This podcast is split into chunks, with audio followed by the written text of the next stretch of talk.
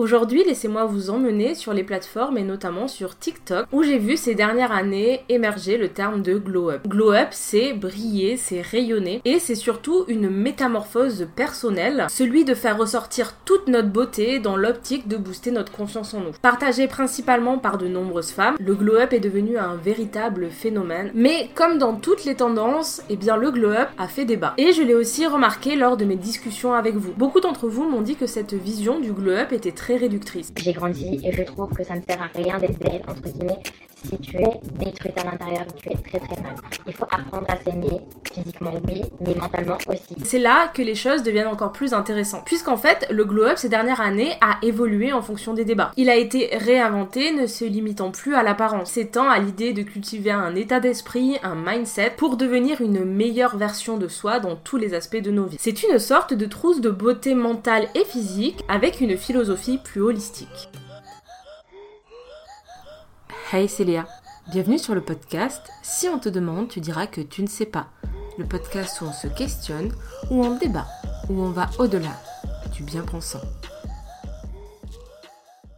Je vous avoue un petit secret, c'est l'avant-dernier podcast euh, de l'année.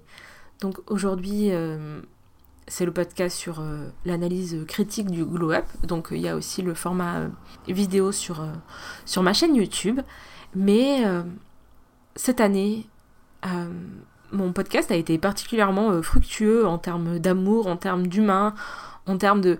En fait, je me dis, vous êtes tellement beaucoup à m'écouter, genre, quand j'étais petite, je, rêvais d'avoir une radio. Et, là, elle est là, et, je voulais trouver un, nouveau format. Du coup, je vous l'annonce là maintenant. On se retrouvera la semaine prochaine, donc le 28 matin, avec un nouveau format qui s'appelle donc la note vocale. Et le premier épisode est un sujet très sensible dont j'ai très très très très peu parlé. À la fois aujourd'hui, je, pense que ce format me, permet de, me permettra en tout cas à l'avenir de parler de sujets euh, dont j'ai beaucoup de mal à parler. Sur ce, je vous souhaite une très bonne écoute. Le glow-up est un phénomène sociétal qui incite dans sa majorité les femmes à explorer en profondeur leur propre beauté. Je les appelle les routines féminines. Comme les soins de la peau, l'application de parfums et de crèmes pour le corps, jusqu'à des aspects plus globaux tels que euh, préparer le repas, faire du batch cooking, consommer du jus de citron ou du vinaigre le matin, faire des exercices, faire de la respiration, manger des fruits, manger des légumes, s'hydrater, faire le ménage, faire des lectures inspirantes et ainsi de suite. Ah, donc c'est un journal de gratitude. Dont son essence, le glow-up appartient à cette branche du développement personnel. C'est un ensemble hétéroclite de pratiques provenant de différents courants de pensée et qui ont pour objectif commun apprendre à se connaître, réaliser des aspirations personnelles. Le globe, ça commence déjà ici. Genre, en fait, alors, euh, ouais, du coup, euh, wesh, Putain, mais qu'est-ce que tu essayes de prouver? Et la théorie fait rêver. Pourtant, lorsque l'on creuse sur ce sujet, ce qui ressort le plus souvent euh, du glow c'est des personnes qui font des avant-après, et majoritairement des femmes qui font de socialement moche à socialement belle. Ou en commentaire, on voit bien que le glow up est représenté comme une revanche sur le monde. Et ce n'est pas nouveau, car l'ancêtre du glow up, c'est ce qu'on appelle le makeover, et ça a été exploité dans différentes séries télé, notamment Ugly Betty et Le Destin de Lisa, que j'ai saigné de A à Z. Le makeover consistait à cette époque à retirer ses lunettes, à s'épiler les sourcils, à s'enlever son appareil dentaire et de passer d'une tenue aléatoire à une robe sexy et des talons hauts. L'héroïne, initialement peu à l'aise dans sa vie et dans sa peau, devient subitement populaire après cette transformation physique. L'idée sous-jacente, c'est de regagner confiance en soi grâce à une transformation corporelle. Et c'est aussi pour cela que de nombreuses personnes qui font du contenu glow-up prennent la peine de justifier qu'elles ne feront pas du glow-up superficiel. Et vraiment, moi, dans ma série de vidéos, je vais pas vous parler du tout de choses que euh, superficielles entre guillemets et esthétiques. J'ai vraiment envie d'aller dans le sujet en profondeur. Pas glow up en mode, je sais pas, genre superficiel, faire un truc de fou, genre je vais pas me teindre les cheveux, je vais pas. Ça va plus être à l'intérieur. Cependant, ça soulève une question existentielle. Si ce glow up n'est pas superficiel, quelle est la véritable nature du glow up? La chose sur laquelle on était toutes d'accord, c'est de dire que le glow-up était associé à cette recherche de confiance en soi. Et on aurait tendance à dire que le glow-up est une nouvelle façon d'appréhender le monde, une nouvelle façon de reprendre contrôle sur sa vie, puisque quand on regarde ces femmes, elles ont l'air de vivre des vies de rêve, d'être heureuses, épanouies, d'avoir réussi. Pourtant, quand on y regarde de plus près, le glow-up véhicule une philosophie conservatrice qui renforce la régulation autour du corps des femmes. Tu n'as pas tu ne seras pas féminine. Et comment tu te comportes, euh, par exemple dans la rue, en public? Là, ces épaules, ils sont pas comme ça, ils sont vraiment. euh, Au cœur de cette démarche se trouve un élément hyper important, c'est celui de discipline. une routine que vous allez tenir qu'il neige, qu'il vente ou qu'il pleuve. Ça veut dire que même si le président toque à ta porte en te disant non mais j'ai vraiment besoin de toi, tu lui dis écoute, je suis dans ma routine. La discipline, c'est un processus visant à amener les individus à se conformer à des règles ou à des codes de conduite en utilisant des sanctions pour corriger tout comportement désobéissant. Et à l'origine, cette notion était fortement associée aux masculinités. Cependant, dans une société néolibérale où l'individu prévaut sur le collectif, la discipline est devenue le moteur de la quête de la meilleure version de soi, indépendamment de ta classe, de ton genre ou de ta race. Faire un sport pour le plaisir, bouger mon corps un peu chaque jour, écouter un podcast, etc.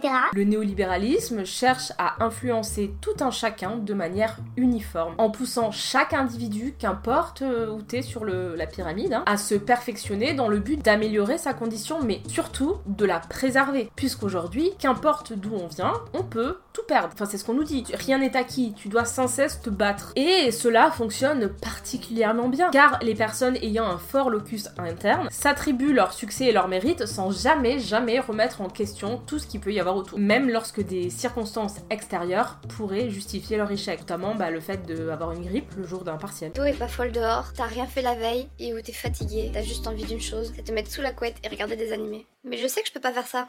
J'ai l'impression que le plus gros combat pour l'instant, c'est mon horloge interne qui déconne complètement. Mais qu'importe, qu'il pleut, qu'il vente, qu'il neige, même que tu sois à l'hôpital, le plus important c'est que tu travailles, que tu sois pas une merde de loser qui ne branle rien de tes journées. Tu commences à discuter, tu commences à discuter, tu commences à trouver des excuses, tu dis non mais moi j'ai grave la flemme d'aller en sport. Oh, dans tout ça, ça sert à rien.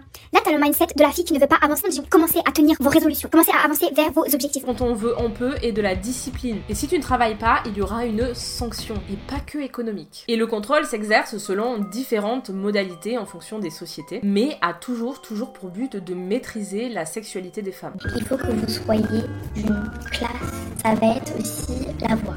Donc, parler doucement, avoir une voix plutôt douce. De manière à assurer le fonctionnement reproductif au profit du groupe des mâles. Donc en fait te lèves les cheveux en bataille, tu te laves même pas le visage, enfin je veux dire, euh, tu sors avec des vêtements tachés, enfin rien ne va, comment tu veux que les gens te prennent en considération? Tu ne te respectes pas toi-même. Ainsi, ces femmes cherchent finalement à reproduire des normes de féminité, soit pour faire chez son ex, soit pour devenir hyper attractive. Tu veux glow up, bah, t'as pas trop le choix quoi. Si tu bois beaucoup d'alcool, tu manges du sucre, tu vas avoir des boutons d'acné sur ton visage, tu vas avoir l'air d'un nerd qui passe ses journées à jouer à League of Legends sur Twitch. Est-ce que- Ce que partage le glow up sous un prisme de la bonne santé, Du sport 5 fois par semaine. Oui, en ce moment, je suis très régulièrement. J'adore le sport, je suis trop contente d'aller à la salle.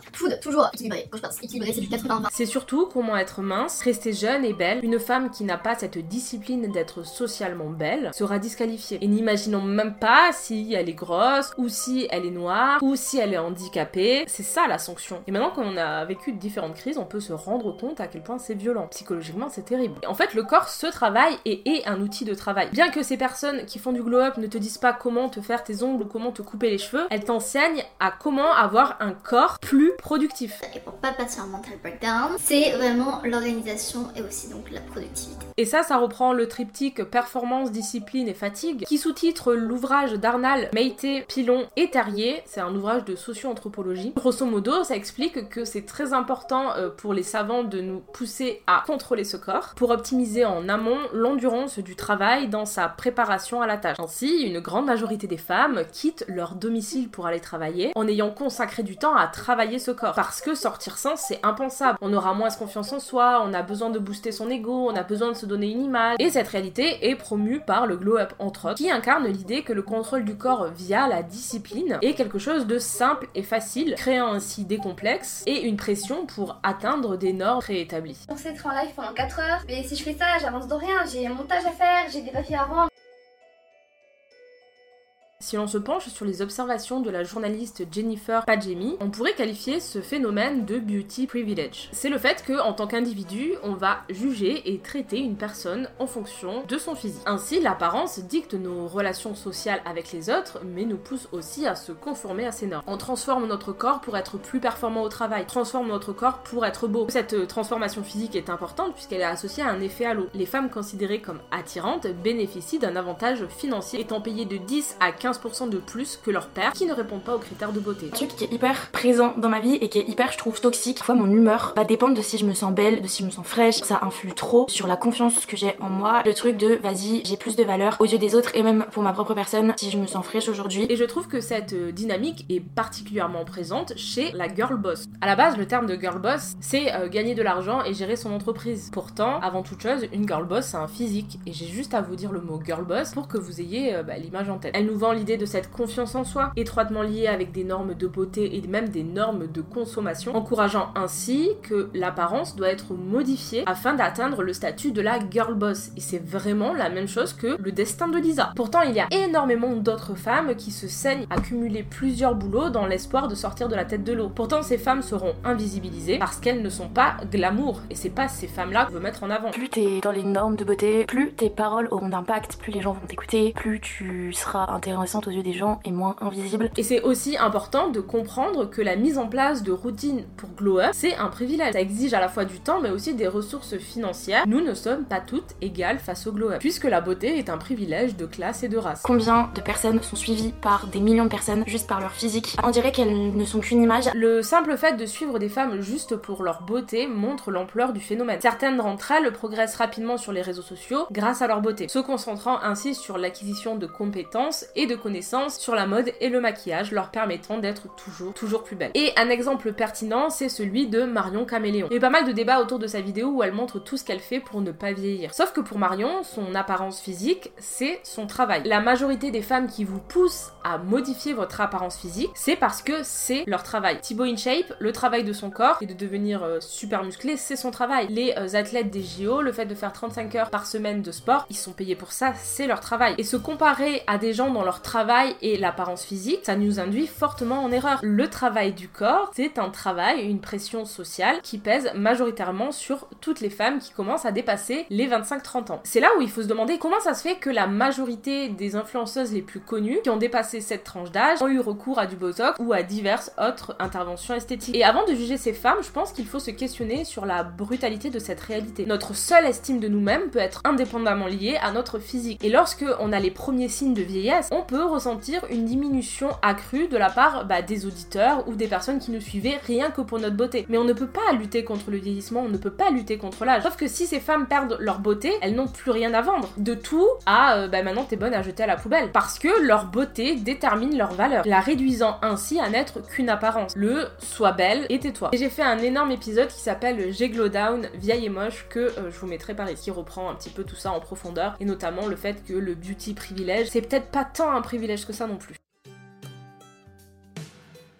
Selon moi, la première chose à faire pour bien commencer la rentrée, rendez-vous des ongles. En l'occurrence, j'en ai bien besoin. Le glow up s'avère en fin de compte être une stratégie marketing très bien élaborée. Ces transformations de avant-après sont précieuses parce qu'en fait, il y a un truc qui fait qu'on adore les regarder. La première, car en fait, ça sollicite nos socialisations primaires. Pour ce sujet, je vous invite fortement à regarder ma vidéo sur les princesses et Shrek 2. Le recours à des filtres, à des retouches, à des modifications corporelles génère beaucoup beaucoup plus d'interactions sur les plateformes. Et plus on a de likes, plus on a de vues, plus on a l'impression que notre contenu est validé. Et ça marche aussi pour moi qui fais de la vulga que pour une personne qui, son travail, c'est celui de son corps. Ça me touche tout autant. J'ai besoin qu'on valide mes compétences cognitives. On recherche la validation de nos pairs et ou bah, l'argent qu'il y a derrière. Et certaines personnes qui font du contenu glow up admettent savoir que c'est marketingment une bonne stratégie et que c'est rentable, même si au fond elle ne change pas grandement le vlog en question. Ce qui prévaut aujourd'hui dans une société néolibérale, c'est le profit. Au-delà des besoins réels de chaque individu. Les produits de beauté, la modification corporelle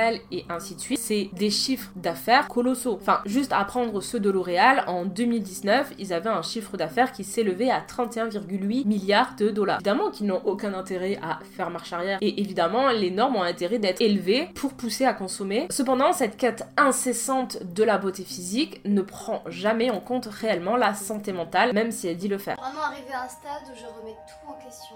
Il y a quelques mois, j'étais très motivée, j'ai lancé le Glow Project. Elle repose davantage sur la normalisation et l'intériorisation des normes de beauté. Il y a l'Australienne Rossola Chichi qui a retracé l'invention de la cellulite. Elle montre comment un savoir prétendument scientifique prend place dans des enjeux politiques, économiques et sociaux, pour ensuite présenter la beauté comme la solution, pour éliminer les craintes et donc capitaliser dessus. Et ce qui est ingénieux, c'est qu'aujourd'hui, encore une fois, ça touche tout le monde. Ça touche évidemment les femmes de façon plus impactante, mais ça touche de plus en plus les hommes aussi. Mais regarde comme tu brilles quand tu es belle et quand tu as confiance en toi. Et tiens, si tu consommes ceci, t'en auras encore plus et t'auras encore plus de likes et t'auras encore plus d'amour. Et ça crée un cycle de consommation, puisque en fait, quand tu vas prendre cette routine, cette discipline et tout, tu vas être au max, puis tu vas arriver sur un plafond de verre. Donc tu vas redescendre, redescendre, redescendre, te blâmer, te dire que t'es une pauvre merde, etc. Voir des pubs qui te disent mais si, mais si tu es belle et tout, donc tu vas reconsommer, reconsommer, remonter. Tu t'acheter des crèmes, te couper les cheveux, te lever à 5 heures, boire des lattés. Sauf que sur le long terme, euh, J'ai l'impression que tout ce que je fais est compromis en fait. Je mets tellement de pression sur mon avenir. on est devenu un objet que l'on vend. On contrôle notre vie comme c'était notre entreprise. Et en plus, on vend notre corps, ce corps qu'on perfectionne tous les jours, tous les jours, à un prix de merde. Et du coup, moi, la question fondamentale que je pose à vous, c'est est-ce que pour vous, cette quête de la perfection est-elle une source réelle de bonheur ou une illusion qui encourage la surconsommation pour masquer un sentiment de vide intérieur qu'on a parce que nous sommes de plus en plus isolés? Ce qui a particulièrement retenu mon attention, c'est vraiment ce truc de discipline et de contrôle. Et bien que ça semble vraiment, vraiment hyper fun pour notre société, euh, pour l'évolution de celle-ci, ben en fait, il y a vraiment toute cette question de santé mentale qui est mis euh, la poussière sous le tapis. Je vous en parle parce que je suis particulièrement concernée par ce problème. Ce n'est pas glamour. Et oui, on va vieillir. Oui, on va avoir des coups durs, des choses qui vont faire que du jour au lendemain, notre vie ne sera plus jamais comme avant. Et faire des routines toujours plus poussées, toujours plus strictes, toujours plus chronophages, c'est impossible à tenir sur des longues périodes. Sauf qu'on se met tellement la pression pour être en haut que à chaque moindre décrochage, on va se blâmer individuellement du cas ne plus rien faire du tout. Et c'est pour ça qu'il y a des trucs comme ça. Et c'est pas parce qu'on est des losers ou parce qu'on est plus faible que les autres, mais c'est parce que en fait on se maltraite. Ce n'est pas un goal à atteindre de vivre cette vie-là. Il y a de l'anxiété, des problèmes physiques, des problèmes dans les dents, des problèmes dans les vertèbres, de la perte de confiance en soi sur le long terme. Et si jamais vous voulez améliorer des choses dans votre quotidien, dans votre vie, etc., mais ça va prendre 10 ans et c'est pas grave. Et posez-vous les questions de pourquoi, comment et est-ce que vous le faites réellement pour vous, étape par étape. Mais cette quête du glow-up et des trucs de développement personnel et ainsi de suite que vous trouvez sur les réseaux sociaux, c'est avant tout du marketing. On capitalise sur vos faiblesses, sur vos failles, sur votre malheur. Ça, ça, ça, me- met très en colère. Voilà, on essaye d'être bienveillant, de ne pas être un tyran avec soi-même parce que personne ne le saura. Et ça, vous pouvez le contrôler. Vous pouvez vous dire des mots tendres, vous dire regarde ce que tu as fait, regarde je suis fière de toi, regarde tout ce que tu as accompli ces dernières années. C'est important de savoir se remercier et se féliciter de ce qu'on a parcouru. Pas de mieux, il n'y a pas de mieux. En espérant que cet épisode t'aura plu. Sur ce, je vous souhaite de belles fêtes de fin d'année puisque je vais pas pouvoir faire sur le prochain, mais en janvier, je pense qu'on attaquera l'année euh, avec un peu le rewind de vous parce que j'ai découvert toutes vos stats. Et du coup, voilà, je, vous souhaite d'agréables fêtes de fin d'année, euh, de l'amour ou pas, euh, on s'en fout. Si vous êtes bien seul à Noël, faites Noël seul. Je vais pas débattre sans séquence sur Noël, vous savez ce que j'en pense et à quel point c'est pas forcément la meilleure période pour moi en ce moment. Mais voilà, je j'espère que vous trouverez euh, de quoi vous réchauffer un peu le cœur, euh, que ça soit euh, avec n'importe qui. Allez, à l'année prochaine. la blague de vieux. N'hésite pas à me donner ton avis et même à me retrouver sur Instagram Léachou avec deux E. Si jamais tu souhaites me soutenir financièrement, c'est possible via mon Patreon où je fais du contenu exclusif. Clairement, c'est plutôt tout ce que je n'ose pas dire sur Instagram par peur de me prendre la sauce.